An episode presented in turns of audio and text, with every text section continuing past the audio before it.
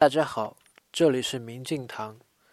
一二年的末日说带动了很多所谓的灵性课程，修行的方法在那时被理想化以及浪漫化，大家尝试用灵性来达到高潮，体验不同的状态。